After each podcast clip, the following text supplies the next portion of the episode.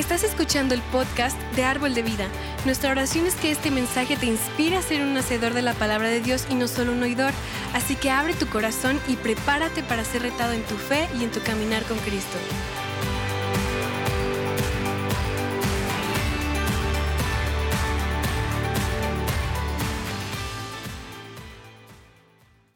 Cada año Dios me da uh, una palabra para el año. Y el, el 2022, no sé cuántas recuerdas, pero Dios dijo que iba a ser un año de influencia. ¿Recuerdas? Influencia. Y uh, no sé cuántas personas saben, pero, pero este año, o 2022, ha sido un año de influencia. Nosotros relanzamos nuestra, uh, ¿cómo se dice? Nuestro ministerio que se llama IMEX, Intercambio México, es, es más o menos es una organización o un red de, pastores donde estamos ofreciendo como capacitación de, liderazgo pastoral y uh, cochear, mentorear los pastores. Y nosotros tuvimos dos eventos con más que 100 pastores y líderes que asistieron. Eh, fue un tiempo increíble, pero sabes que las puertas han abiertas a, tantas otras cosas y tenemos invitaciones para llevar IMEX a diferentes ciudades aquí en México y aquí en nuestra ciudad también. Ah, es increíble la influencia que estamos experimentando ahorita después de como 12 años y eso es Dios, amén. Entonces, ah, mi, corazón, el, el, corazón de Árbol de Vida, es para apoyar y ayudar a los otros pastores en nuestra ciudad, porque hay muchas buenas iglesias aquí. ¿Cuántos saben eso? Y ah, gracias a Dios que estamos aquí en Árbol de Vida, pero Árbol de Vida no es para todos. Y ah, tenemos otras expresiones de, la iglesia local, la iglesia cristiana en nuestra ciudad. Y queremos, queremos eh, nuestro deseo es, trabajar juntos con las otras iglesias en nuestra ciudad porque tenemos la misma misión y eso es para alcanzar los pedidos, hacer discípulos, ¿verdad? Entonces, pero qué padre lo que Dios está haciendo. No tengo tiempo para compartir con ustedes todo lo que Dios ha hecho para posicionarnos como una iglesia con influencia regional, pero eso es exactamente lo que Él ha hecho. Y, uh, pero ese año, 2020, 2023, esa palabra, la palabra que Dios me, me, me dio, fue la palabra expansión. Dios va a expandir este ministerio. Vamos a plantar otra iglesia este año. Y, amén. Es parte de la visión de cualquier iglesia para duplicar, duplicarse y, plantar más iglesias. Vamos a expandir lo que hacemos en esta ciudad. Ah, si, si estuvieron con nosotros durante nuestro domingo de aniversario, hubo una poderosa palabra profética para este congre, ¿recuerdas? Ah, de, de, árbol de vida. Estamos orando para que cada uno de ustedes tome medidas para ser parte de lo que Dios quiere hacer a través de esta iglesia para alcanzar a más personas para Cristo y ayudar a las personas a caminar en el propósito y destino de Dios para sus vidas. Amén. Y eso es lo que vamos a hacer. Y ah, de hecho me encanta la escritura que dice Isaías 54, versículos 2 y 3 nos dice ensancha el sitio de tu tienda y las cortinas de tus habitaciones sean extendidas no seas escasa. Alarga tus cuerdas y refuerza tus estacas, porque te extenderás a la mano derecha y a la mano izquierda, y tu descendencia heredará naciones y habitará las ciudades asoladas. Amén. Entonces, este año 2023, estamos en este momento este es nuestro momento, ese es el 2023, la palabra del Señor para nosotros y lo estoy reclamando para nuestra iglesia, pero también para mi vida, mi familia. Ah, ¿Alguien más? Amén. Estamos en la semana 2 de nuestra serie Haciendo Sombra. Estamos hablando de las disciplinas espirituales que nos llevarán a una relación más, más cercana con Dios, así como nuestro propósito y destino en la vida. Por eso comenzamos nuestro año con ayuno y oración.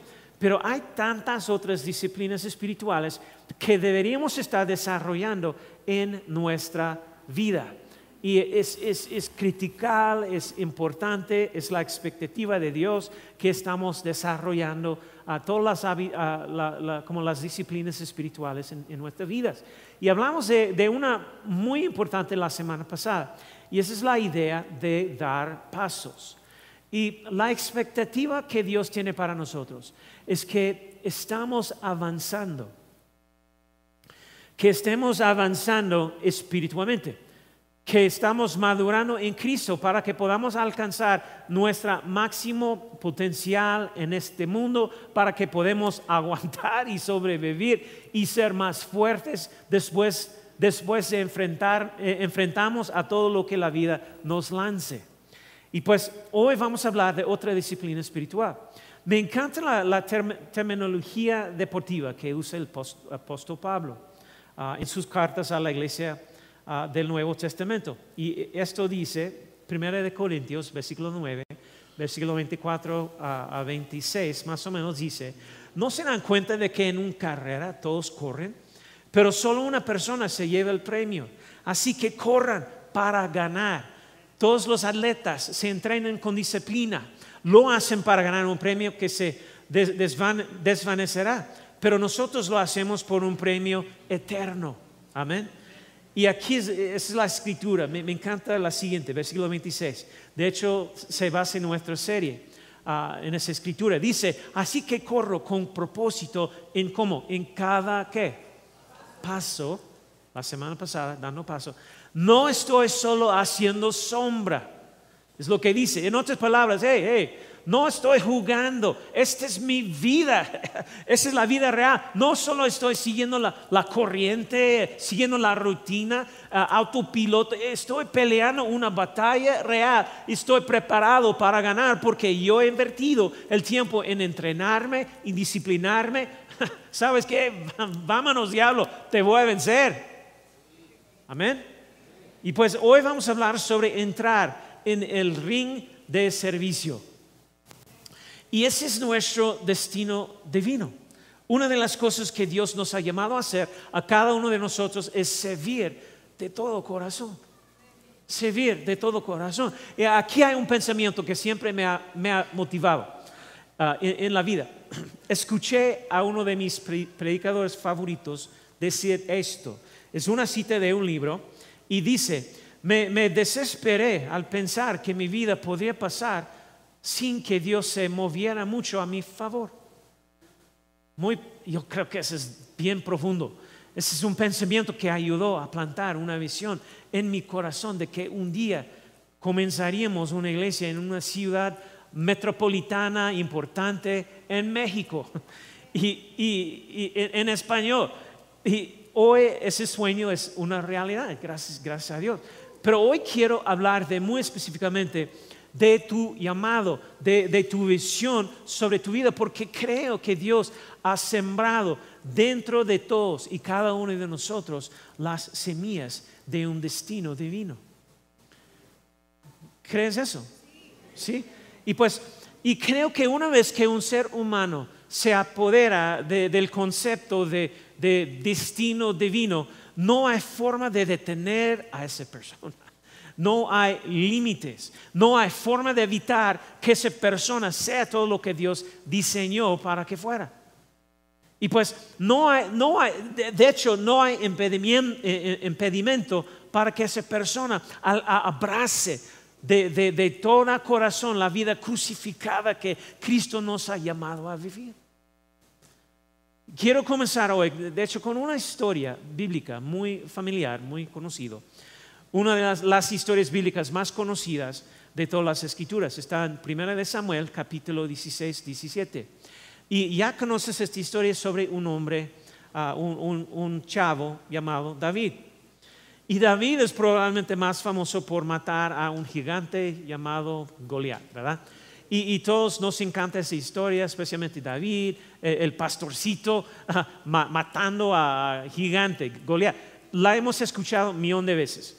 Pero, de lo que mucha gente no se toma el tiempo de hablar e, es, del espacio entre el gran llamado de David, su unción de, ser rey, cuando Dios lo llamó para ser el rey de toda una nación y el espacio entre la gran victoria sobre Goliat delante de toda la nación. Y pues de lo que mucha gente no habla mucho es, el proceso que llevó a David de ser un humilde pastor a ser el gran rey de una nación. Y pues, y fue un, y, escúcheme, fue un proceso de servicio. Y fue un proceso de desarrollar su llamado en el proceso de la vida diaria. Lo interesante de David es que un día ah, era año de elecciones en la nación de Israel. Y el profeta Samuel llegó a la casa de David e hizo que todos los hermanos de David se alinearan para poder elegir el futuro rey de Israel de entre ellos. Y así es como solía funcionar el, día de las elecciones en Israel. Dios escogió al que sería rey y decidió cuándo terminó ah, esa persona, el, rey también. Su voto, de hecho, su voto era el único que importaba. No, no había ah, ah, ni demócratas, ni republicanos, ni PRI, ni PAN. De, Dios votaba y ya. Ah, y Dios había escogido a David, pero nadie más sabía que Dios había escogido y llamado a David. Y pues, ¿saben lo interesante de muchos de ustedes? Es que eh, eh, puede, puede que la gente te haya pasado por alto en tu vida, pero Dios te ha escogido desde la creación de, de la tierra y te ha mirado desde que eras, eras muy joven y, te vi como cuando estabas en, secundaria y cuando tu voz empezó a cambiar y tus pies crecieron más rápido que el resto de tu cuerpo. Y Dios ya te había eh, eh, escogido, Él te, Él te estaba dando forma. Él estaba formándote y Él estaba creando experiencias y relaciones en tu vida. Incluso usó la disfunción en tu familia para llevarte a un lugar donde Él pudiera usar tu vida para su gloria en la tierra. Hello. Y ahora David ni siquiera fue llamado el día que, que vino Samuel, pero Dios tenía sus ojos puestos en David y lo ungió frente a todos los hermanos de David lo que, significa, que Él sería el futuro rey de la nación de Israel. Y pues así que aquí, frente a toda la familia de David, el profeta, el hombre de Dios, lo señala como el próximo rey de la nación. Pero ¿qué hace David después? ¿Qué hace David después de eso? Se para frente al espejo y practica, ah, su saludo de rey. voy a joyería La Esmeralda a medirse para su corona. No, va a Liverpool y, comienza a probarse batas de Armani. Y pues no, no, la Biblia dice que David iba y venía para cuidar las ovejas de su papá y para tocar música para el rey Saúl. Interesante, eso es interesante. Primera de Samuel, capítulo 17, versículo, 3, ah, 13 a 15. Dice, y los tres hijos mayores de, Isaí habían ido para seguir a Saúl a la guerra. Y los nombres de sus tres hijos que habían ido a la guerra eran uh, el primogénito, el segundo Abinadab y el tercero Sama. Y David era el menor. Siguieron pues los tres mayores a Saúl. Pero David había ido y vuelto, dejando a Saúl para apacentar las ovejas de su padre en Belén. Interesante. Me pregunto cuántos de ustedes se sienten así hoy en su vida. Todos los hermanos de David habían ido a frente de la batalla donde estaba la acción, pero David iba y venía para cuidar las ovejas.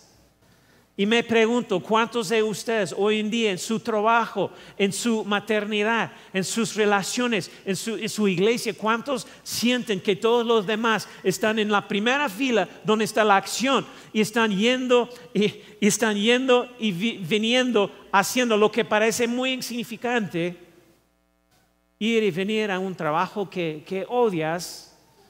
Me pregunto cuántas amas de casa sienten que van y vienen cambiando, cambiando pañales para poder, para poder cambiar, cambiar uno una hora más tarde y otra una, más, una hora más tarde y etcétera, etcétera, etcétera. ¿Alguien aquí sabe lo que estoy diciendo?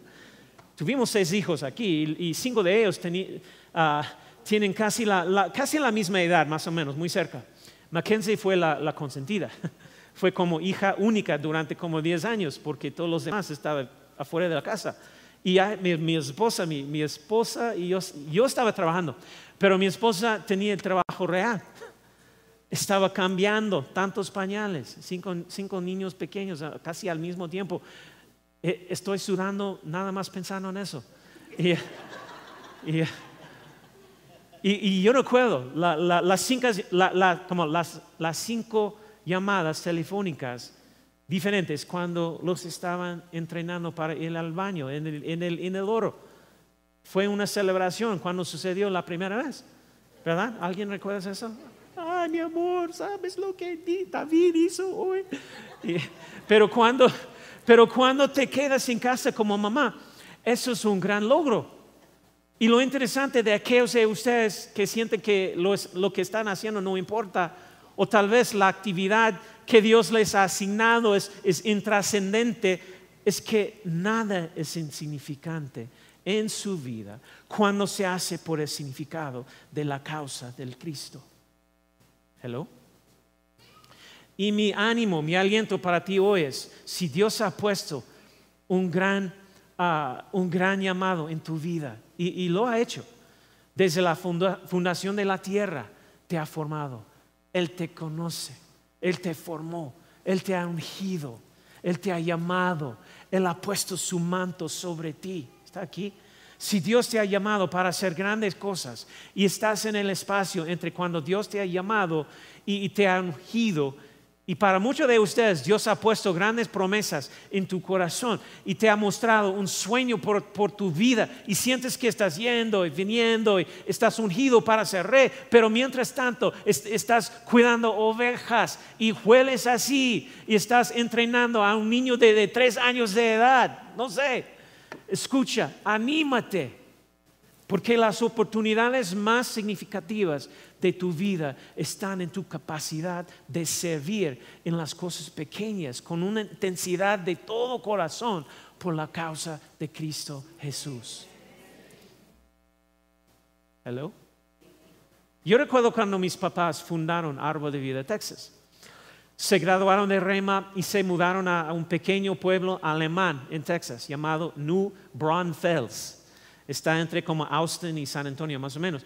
Esto fue en 1981.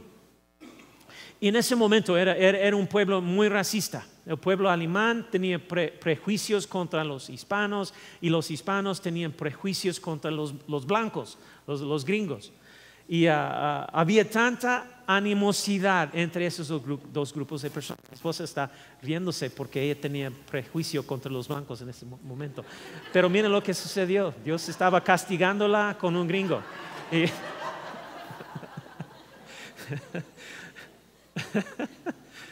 Ah, no podía resistir mi amor. Y bueno, y, es, historia real. Pero después, después de aproximadamente como un año de comenzar la iglesia, mi, papá notó que no teníamos hispanos, mexicanos en, nuestra iglesia. Y la mayoría de las iglesias cristianas en, en la ciudad no tenían casi nada de, de, los mexicanos, los hispanos, latinos, nada. Y la mayoría de ellos asistían a la iglesia católica, obviamente, o asistían a un par de pequeñas iglesias pentecostales eh, ahí en la ciudad de, español. Pero los pastores blancos no tenían hispanos en su iglesia, no nadie. Eso le molestaba mucho a mi papá, porque mi papá no era, no era racista, no tenía prejuicios, amaba a todos y quería llegar a todas las, las etnias de, de nuestra ciudad. Y cuando mi papá comenzó la iglesia ah, y mi mamá, el ministerio no le pagaba, tenía que hacer ah, otros trabajos para ayudar a mantener a nuestra familia.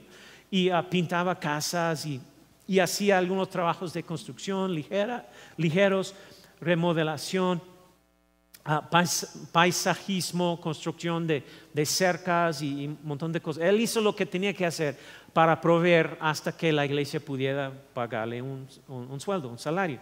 Pero un día habló con alguien que estaba discapacitado y necesitaba una rampa una rampa para sillas de ruedas en su casa. Era una mujer hispana, mexicana. Y él le preguntó si podía construir una rampa para ella. Ella lo miró como si estuviera loco. ¿Por qué, un gringo eh, querría construir una, una rampa para una mujer mexicana? Entonces eso fue lo que hizo. Quería servir a esta señora mexicana.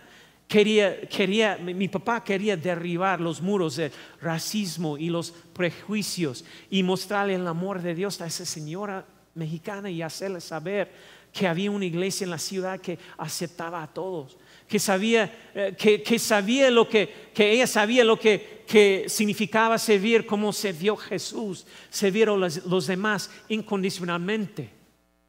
Él hizo la rampa. Y pues y él y mi mamá eh, comenzaron a llevar comida a su casa, compartieron la palabra con ella. Y un día ella le dijo a mi papá, ¿sabes qué? Fue a ir a tu iglesia. Me agradas. Y si me gusta tu iglesia, estés preparado porque conozco a mucha gente mexicana en este pueblo. Ustedes saben que, una familia mexicana es como eh, una, uh, diez familias de, los gringos. Y entonces y ella dijo que, y si no estás bien con ellos, ah, estén en su iglesia, necesitas hacerme saber ahora.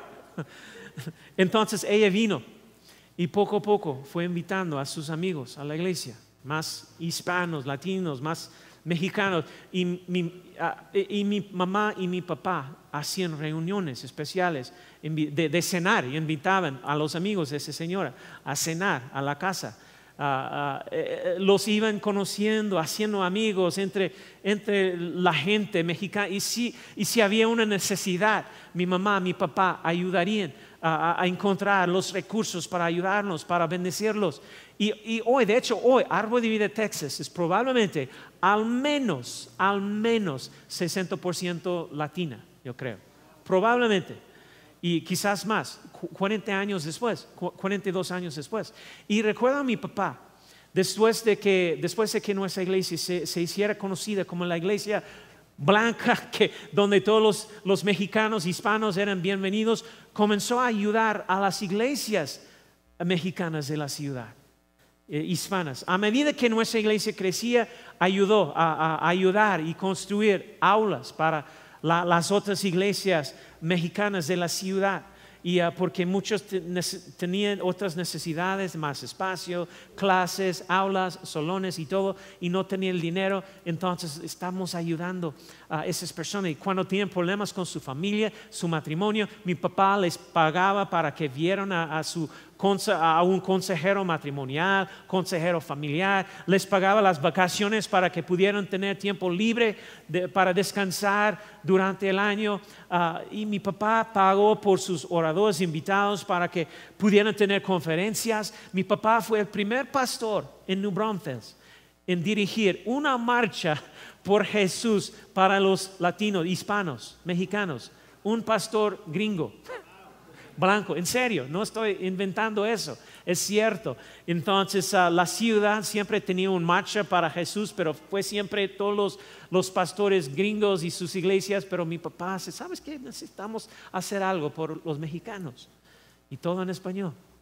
Y él no podía decir nada en español, nada más taco y baño, yo creo. Entonces, pero, pero sirvió, sirvió, dio comida comida cuando alguien lo necesitaba, usó su experiencia en construcción y remodelación para ayudar a quienes necesitaban reparar sus casas, sea lo que sea, siempre sirvió a la gente sin importar la raza o el color de la piel. En serio, mi papá, ese es...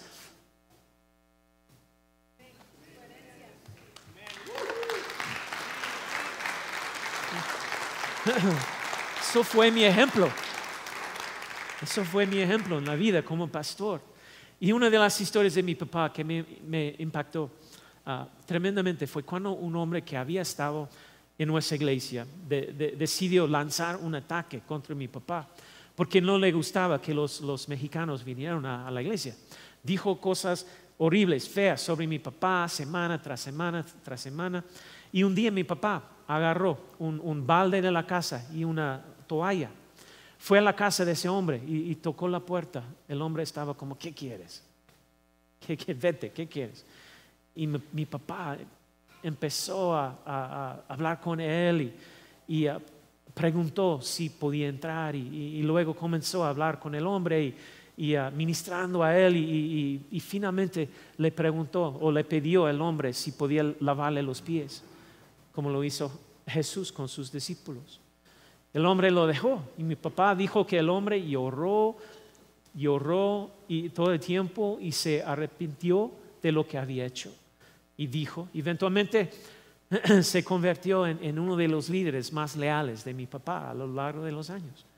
Entonces, pero mi papá era un servidor, servidor, sirviente. Y Jesús dijo famosamente, Mateo 20, 28, así como el Hijo del Hombre no vino para que le sirven, sino para que servir y para dar su vida en rescate por muchos. Amén. Comenzamos esta iglesia basándonos en este principio de servir hasta el día de hoy. Hemos estado sirviendo a nuestra ciudad y nuestro primer año como iglesia, he contado esta historia tantas veces a lo largo de los años, pero mi esposa y yo vimos esta tremenda necesidad al otro, de hecho al otro lado de la calle de esta iglesia, en la, colonia de San Pedro. Y Dios puso un deseo en nuestro corazón de adoptar esa área. Y eso fue, esto, esto fue mucho antes de pensáramos en alquilar esta bodega para nuestra iglesia, muchísimo más antes. Servimos a una familia en nuestra iglesia, compartimos comida, los invitamos a nuestra casa a cenar ah, y Jesús y se salvaron. Ah, Dios cambió radicalmente sus vidas, toda la familia, de hecho. Compartían, de hecho, ellos compartían su casa y nos invitaba a cenar una y otra vez y nos mostraba su colonia, la gente, los niños, las necesidades tremendas y, decidimos de inmediato que tenemos que hacer algo aquí. ¿Cómo podemos servir a la gente aquí? Entonces empezamos a organizar actividades para los chicos de la colonia. Empezamos a dar de comer a, los niños una vez a la semana, cena, actividades, juegos. Y ah, invitamos a los adultos a la casa de nuestros nuevos amigos para cenar y compartimos a Jesús con ellos y 100 personas se salvaron, 100 niños se salvaron, eh, personas se salvaron cada semana. Tenemos más personas en ese grupo en Valle de San Pedro que en nuestra iglesia. ¿Por qué? Porque tomamos la decisión de atender, servir a una familia ahí. Raúl y Reina, Johnny y Jenny, esa familia. Y hemos estado sirviendo ahí durante 11 años. 11 años, yo creo. Ahora eso es lo que tiene que ver eh, con David y eso es lo que tiene que ver contigo. Todas esas personas no vinieron a Cristo porque compartimos algunos sermones, evangelísticos increíblemente poderosos que hicieron que todos lloraron y se, se arrepintieron. Vinieron a Cristo porque les dimos de comer el famoso pozole sopa de fideo, picadillo, tinga, caldo de reina, pingüinos, conchas, rosca de reyes, arroz con leche y vinieron a Cristo porque servimos con lo que teníamos. Porque tomamos lo que Dios había puesto en, nuestras manos, porque les servimos sirviendo a Cristo con todo nuestro corazón, sirviendo con lo que teníamos. Hello.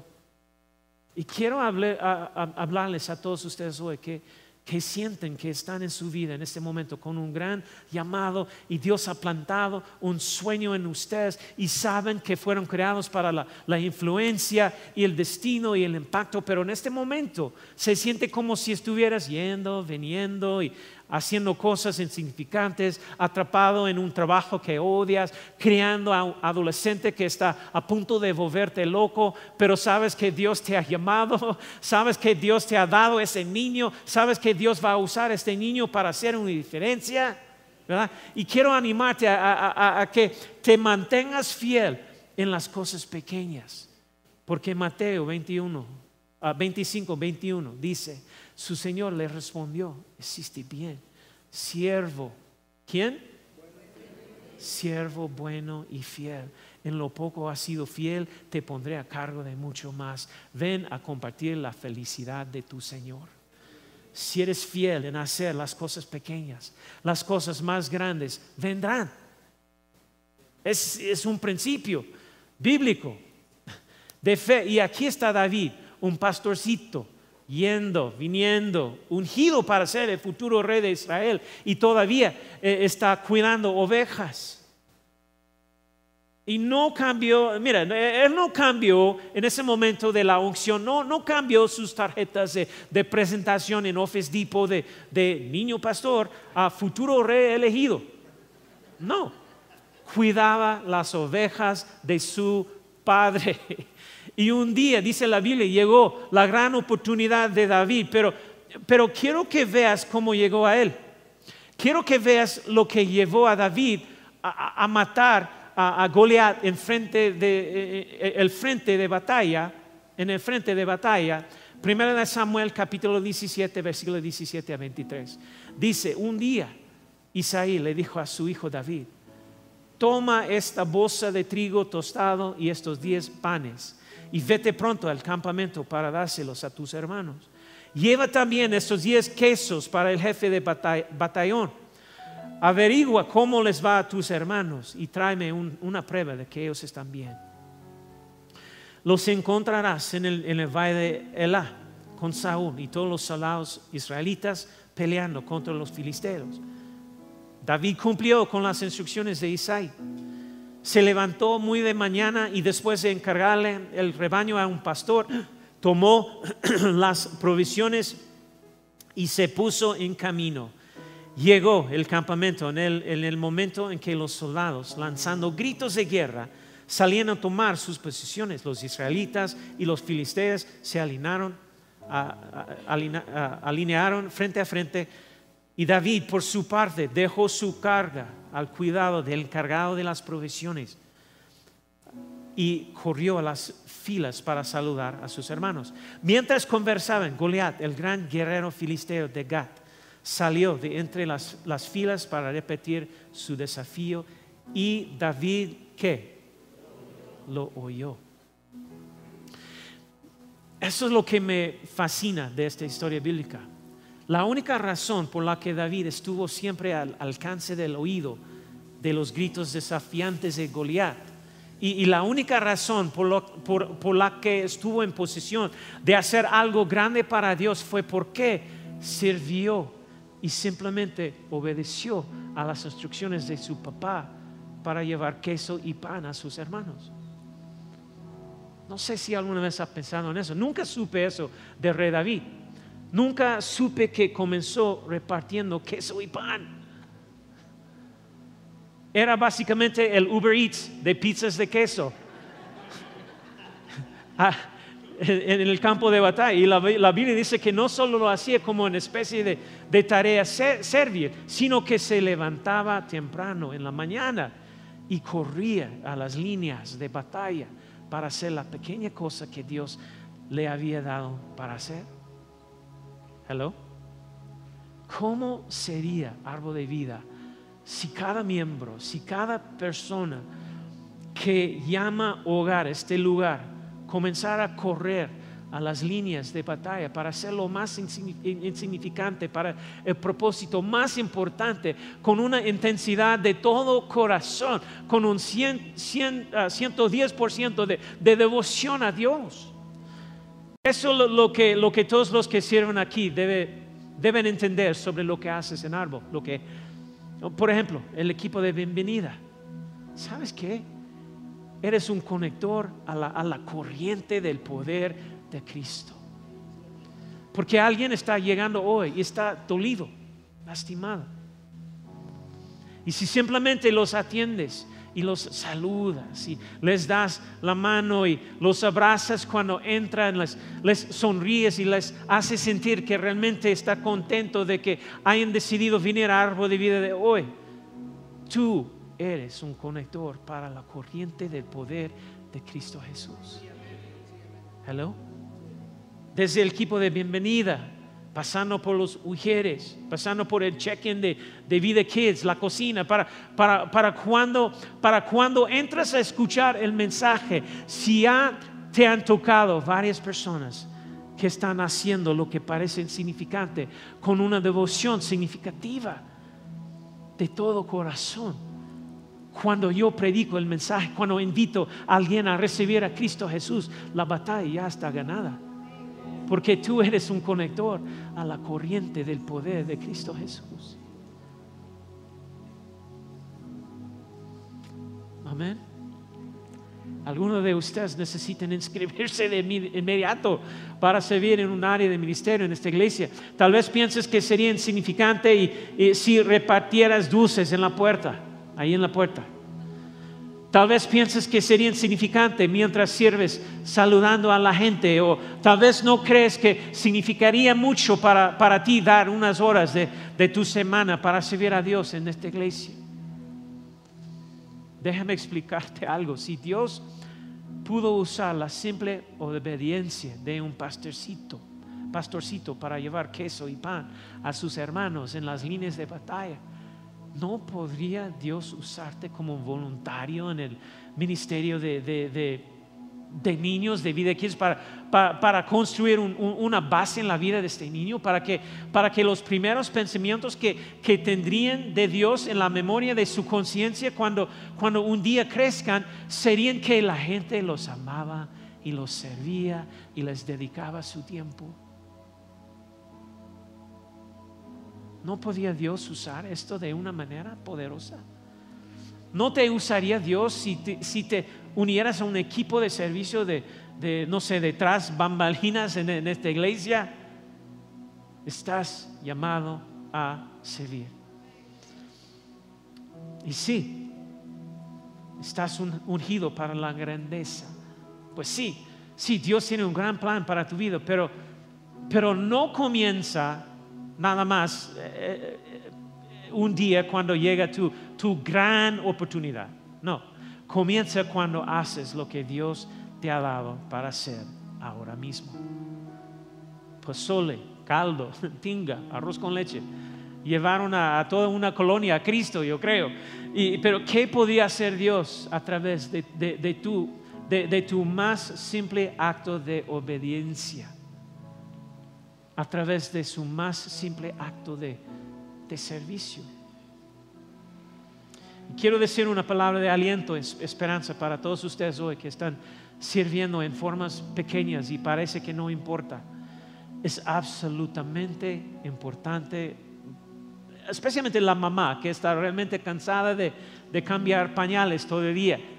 ¿Dónde están los mamás? ¿Ya? Demasiado débil para gritar o algo así, no sé. Ah, mis hermanas, 100 pañales, no.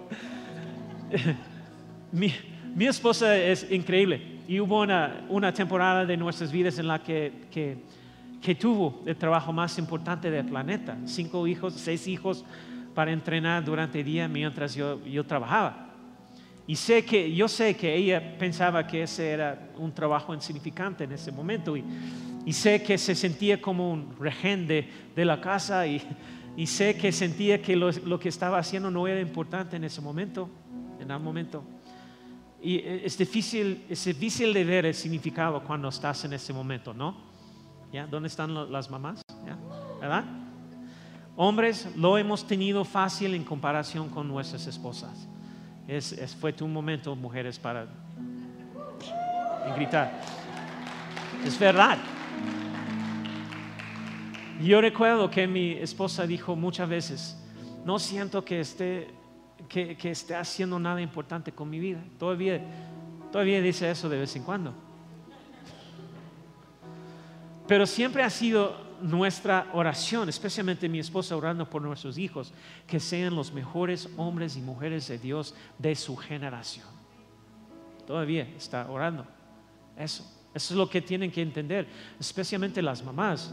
Sé que están frustrados, sé, que parece insignificante, sé que parece que está cuidando ovejas, sé que se siente como si solo estuvieras llevando pan y queso a las líneas de, de batalla, pero estás dando forma a su destino. Si eres un maestro de escuela hoy y estás sirviendo a Dios en tu máxima capacidad para un grupo de niños de, no, sé, 14, 15 años, locos por las hormonas y que realmente deberían estar en una jaula y, y huelen, como, y huelen como queso gorgonzola. Y, y te estás preguntando, Dios, ¿cómo diablos es eso parte de su plan? Planea las lecciones de hoy y nunca las termino porque tengo que pasar la mitad de mi tiempo disciplinándolos. Hay un llamado en tu vida Nunca se sabe lo que uno de esos niños podía hacer para Dios cuando crezca y tú tienes un parte en ello, ¿verdad? Yo estaba pensando en, este misionero que fue el hombre responsable de mi pasión por las misiones y mi, pasión por, México. Ah, y, su nombre es, es, Walter. Y tiene 96, 97 años, quizás 98, no recuerdo.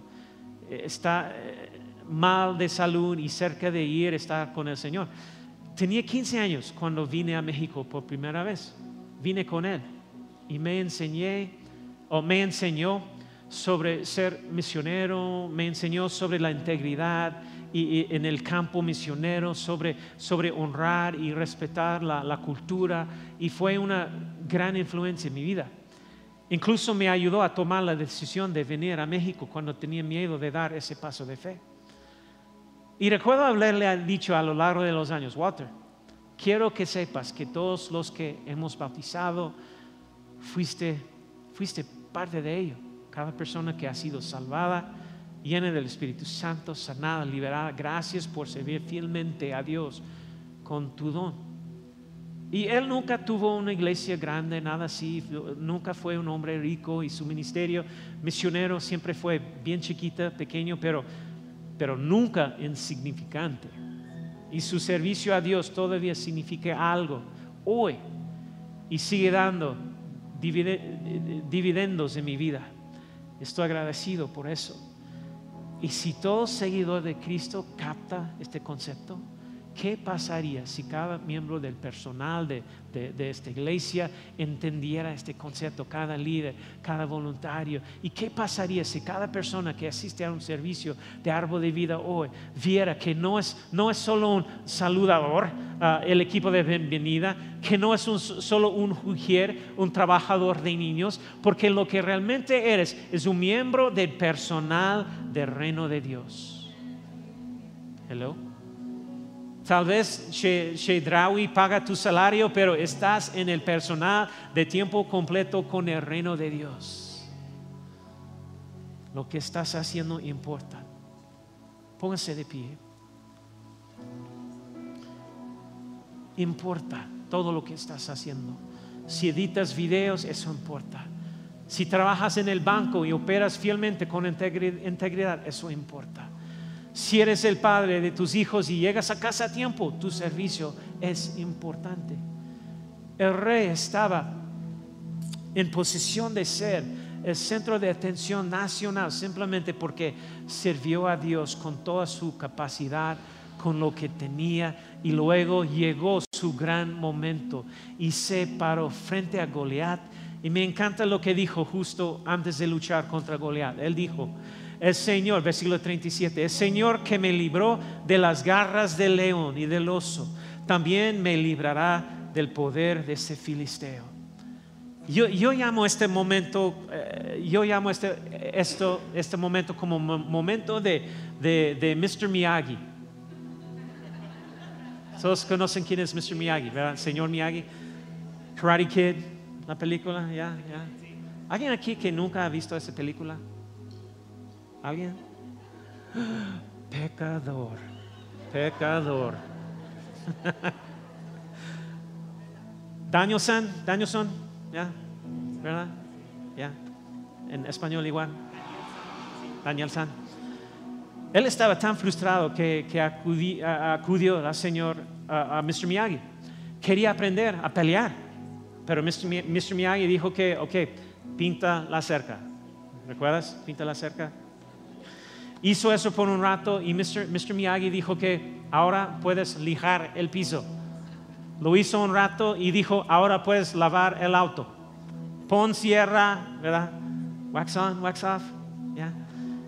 y finalmente terminó y no más y dijo, no vine aquí para pintar la cerca, lijar el piso, lavar el auto, vine para aprender a pelear. Y Mr. Mr. Miyagi dijo que, ok, ok, ¿sabes qué? Pinta la cerca. ¿Recuerdas? El Mr. Miyagi lo, lo golpea y Danielson lo bloquea, lo bloqueó. ¿Recuerdas? Ahora, elige el piso. Mr. Miyagi uh, patea, Danielson lo, lo bloquea, pon cera. Eh, ¿Recuerdas? Yo no puedo hacer eso.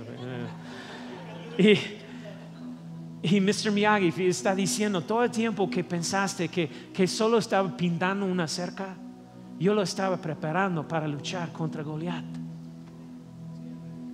Todo el tiempo que pensaste que simplemente estabas aguantando a, tu adolescente, te estabas usando para invertir en ese niño, para que creciera y sirviera a Dios con pasión.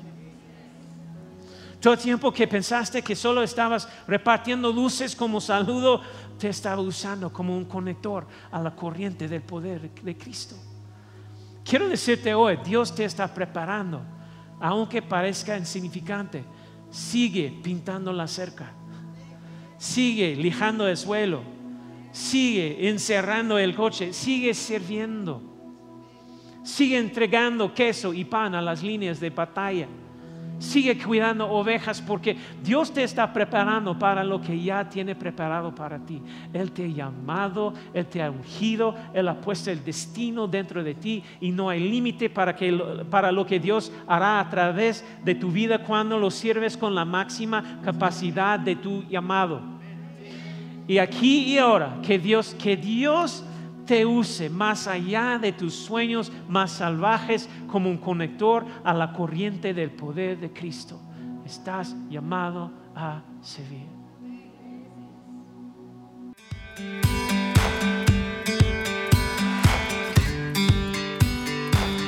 Esperamos que hayas disfrutado de esta palabra. Puedes encontrar más mensajes e información sobre nuestra iglesia en www.arboldevidaleon.com. Queremos invitarte a que nos visites en Boulevard San Juan Bosco 3026, Colonia Cañada del Refugio, o vernos en nuestra página de Facebook Iglesia Árbol de Vida.